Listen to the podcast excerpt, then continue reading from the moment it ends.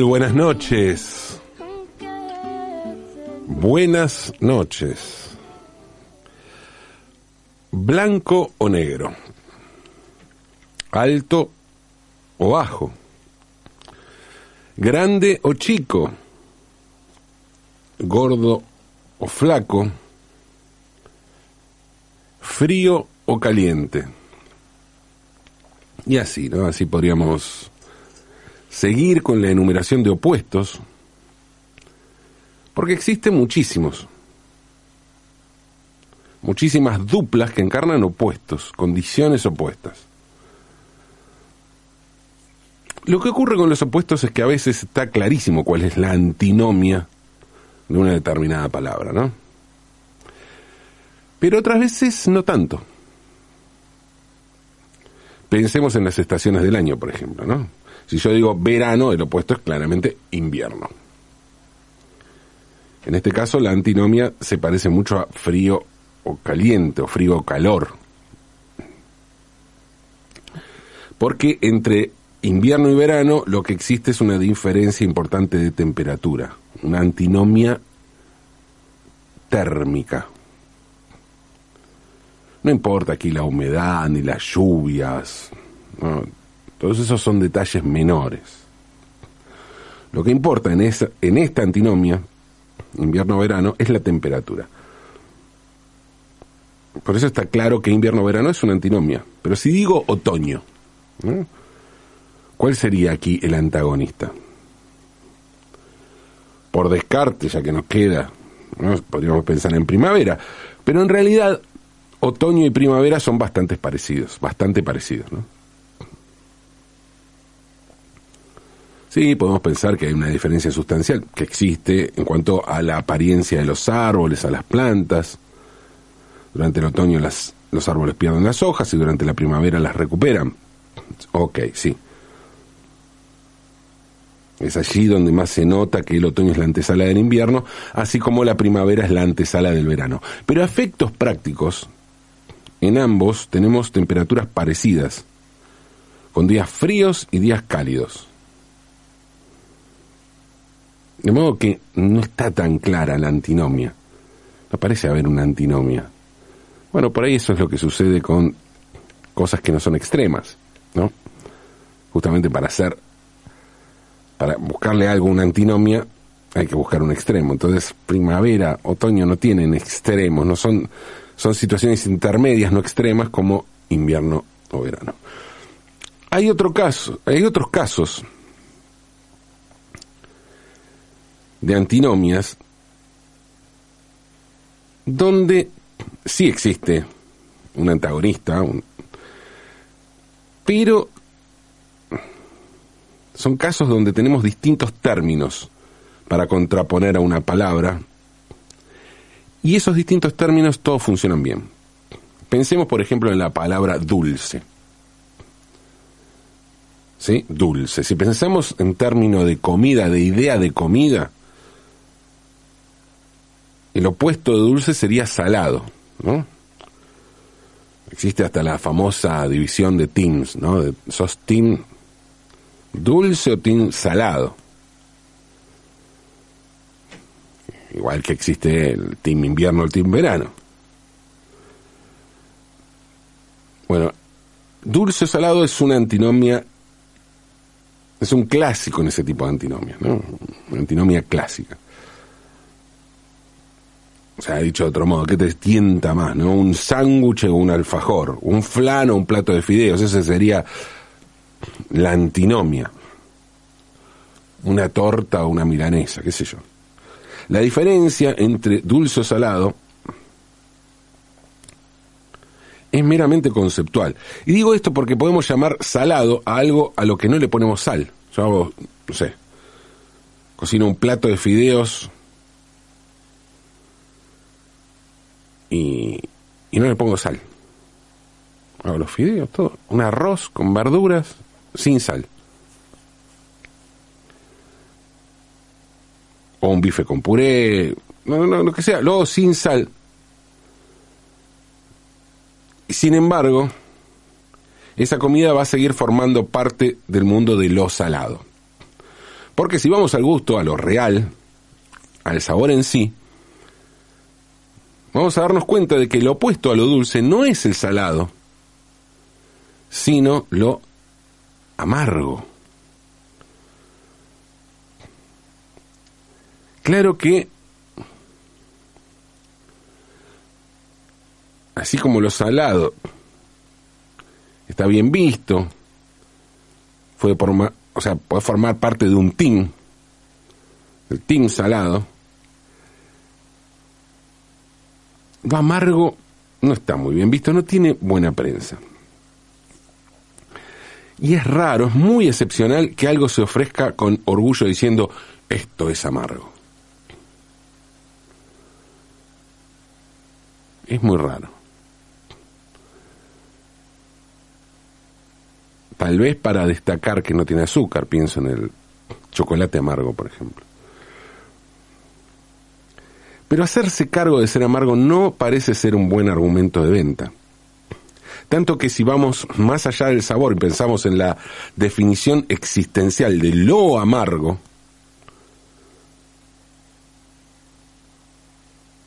del ser amargo, vamos a darnos cuenta de que se trata de algo aburrido, muy poco atractivo, carente de pasión,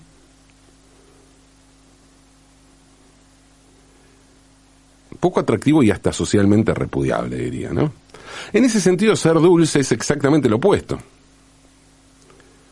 Todo el mundo quiere a alguien que es dulce. Y ni hablar si está dulce, ¿no? Y hasta es probable que otro tipo de gustos traducidos a conductas humanas resulten más atractivas. Ser salado, ni hablar ser picante, ¿no?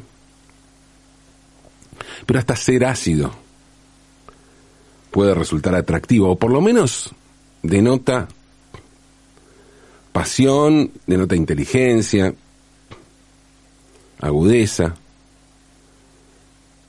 denota estar despierto cosa que ser un amargo, mm, no, no va.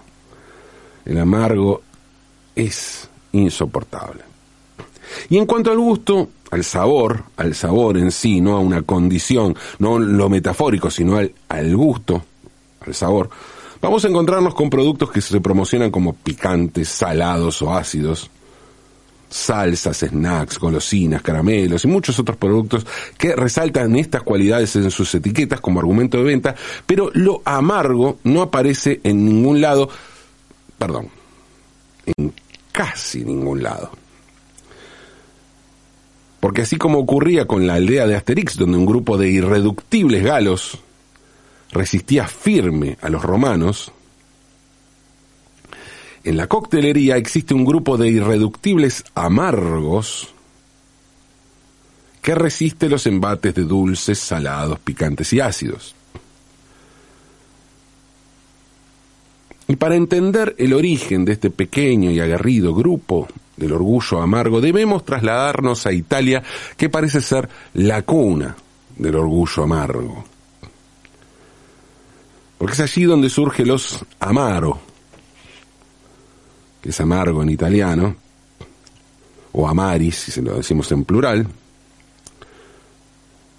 El amaro es un tipo de licor de hierbas que suele tomarse tras las comidas como digestivo. Los amari, insisto, el plural de amaro, suelen ser amargos y tener algún grado de dulzor,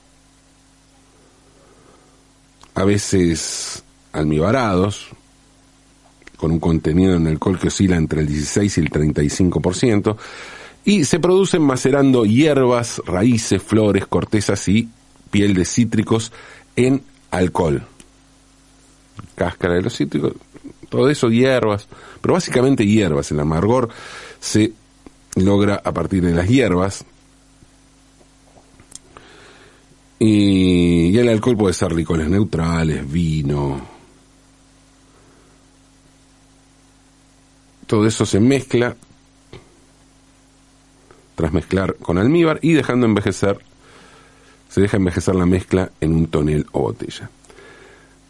se producen comercialmente muchísimas variedades de estos amari.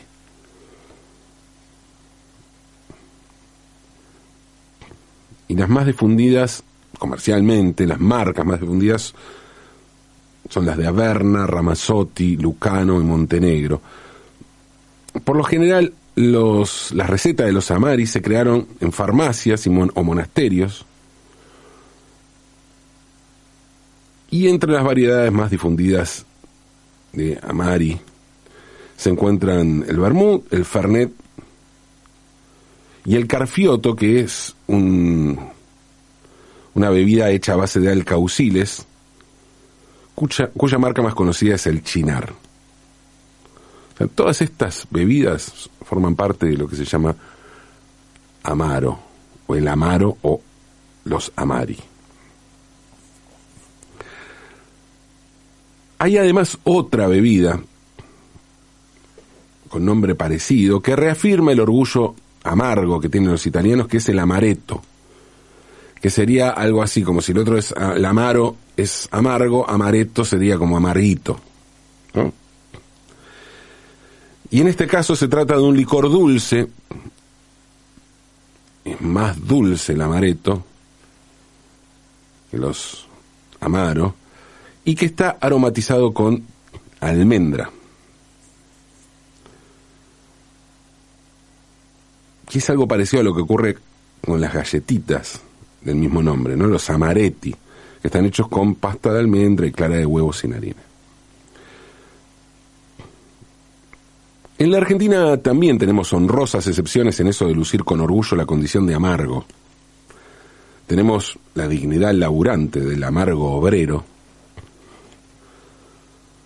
o la serenidad natural del amargo serrano, aunque la, la marca Terma decidió sacarle al serrano su condición de amargo. Claro, Parece que no funcionaba tan bien el asunto, ¿no?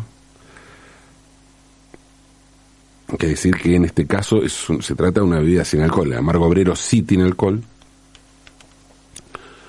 Y, y el amargo serrano no. Pero bueno, dije el amargo serrano ya dejó de ser amargo, es un amargo terma y como si se tratara, parece que se tratara de una profecía marxista, ¿no? El único que resiste es el amargo obrero.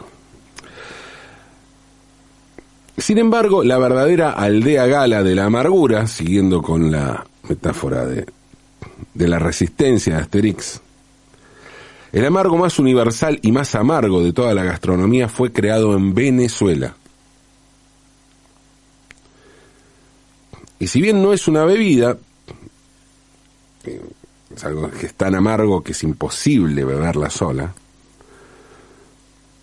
Además tiene una alta graduación alcohólica. Si bien no es una bebida que se tome así sola, es un ingrediente indispensable en la coctelería de todo el mundo. Me refiero al amargo angostura o bitter angostura. El bitter angostura es un ingrediente que se utiliza solo en gotas se ponen unas gotas, un detalle. Pero está presente en muchos de los tragos más clásicos de la, de la coctelería mundial, como el, pico, el pisco sour, el Manhattan, el old fashioned, zombie, mojito. Todos llevan algunas gotas de este bitter, de este amargo, que le da identidad, identidad al trago. La angostura o el amargo de angostura o bitter angostura es un destilado a base de alcohol, extractos de plantas y especias naturales, azúcar y colorante que se utiliza habitualmente como ingrediente clave en la coctelería, como les decía. Tiene una botella muy particular, muy característica, con una gran tapa amarilla y una etiqueta también muy grande y se la puede ver en cualquier bar. En cualquier bar donde haya coctelería van a encontrar siempre una botella de amargo Y si, si observan la etiqueta De un lado verán la medalla que el producto ganó en la Exposición Universal de Viena en 1873 y del otro el perfil del emperador de Austria Francisco José I. Y también aparecen en su etiqueta la graduación alcohólica, como les dije, es alta, 44,7 grados de graduación alcohólica tiene el Vita en Angostura, y el país de origen, Trinidad y Tobago, porque es allí donde se fabrica esta bebida desde el año 1875. Claro, yo les dije Venezuela, ¿no? ¿Por qué Trinidad y Tobago? Bueno, si observamos la etiqueta, vamos a ver también una firma que es la de su inventor, el doctor, dice así textualmente, J.G.B. Siegert. Siegert se escribe. Y podremos leer también que el, que proviene, textualmente dice, de haberse fabricado originalmente en la ciudad venezolana de Angostura, que desde 1846, 1846, se llama Ciudad Bolívar.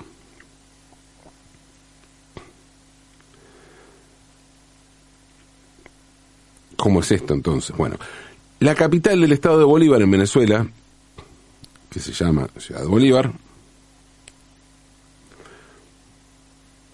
tuvo, como dice la botella de Vita en Angostura, el, antes de 1846 el nombre, un nombre extensísimo, el nombre de Santo Tomás de la Nueva Guayana en la Angostura del Orinoco, así se llamaba, Santo Tomás de la Nueva Guayana en la Angostura del Orinoco. Y este nombre oficial, claro, ¿quién va a llamar así? Bueno, era tan largo que la ciudad pronto pasó a ser conocida popularmente con el nombre de Angostura, simplemente. Santo Tomás de la Nueva Guayana de la Angostura del Orinoco. ¿Por qué? Porque, em, porque está situado, el municipio está situado eh, junto al tramo más estrecho del río Orinoco, por eso la Angostura. Y quedó, la palabra que quedó en todo ese discurso prácticamente para nombrar a la ciudad fue Angostura. Y fue en ese rincón de la Guayana donde recaló el médico alemán Johann Gottlieb Benjamin Siegert, de así las iniciales JGB Siegert. Johann Gottlieb Benjamin Siegert. Siegert nació en Großwalditz, Alemania, el 22 de noviembre de 1796 era hijo de Johann Christoph Sieger y de Anne Regina Richter. Se graduó, como médico en la Universidad de Berlín en 1815 y fue nombrado cirujano en, la, en el Real Hospital Prusiano Provincial de Magdeburgo. Y fue allí que, como médico traumatólogo, participó en el batallón de cazadores de Magdeburgo en la campaña contra Napoleón Bonaparte, que culminó con la batalla de Waterloo con la derrota de Napoleón el 18 de junio de 1815. Waterloo que queda en Bélgica. Y tras la batalla, Siger volvió a ejercer como médico civil. Pero tuvo ese antecedente como médico militar que iba a producir un giro en su vida. ¿Por qué? Bueno, resulta que en 1819, cuatro años después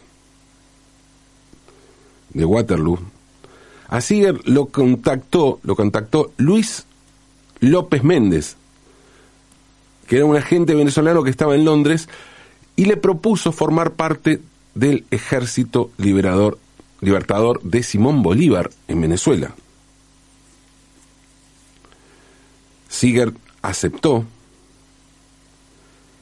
y el primero de agosto de 1819 llegó a Venezuela, llegó a Angostura con el nombramiento de cirujano de regimiento en el ejército venezolano de Simón Bolívar.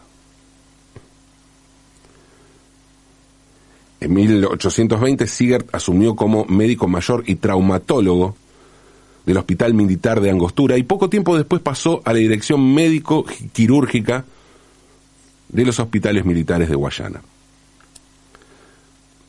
En Venezuela, además de sus compromisos como médico militar, Sigar comenzó sus investigaciones en el campo de las hierbas aromáticas. Le llamó mucho la atención esto.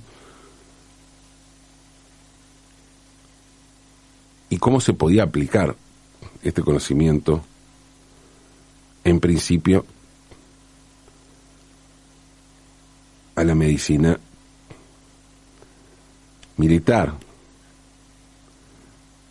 donde ejercía su profesión. Y fue así que en 1824 creó el llamado amargo de angostura, que era una preparación a base de genciana combinada con diferentes especias vegetales.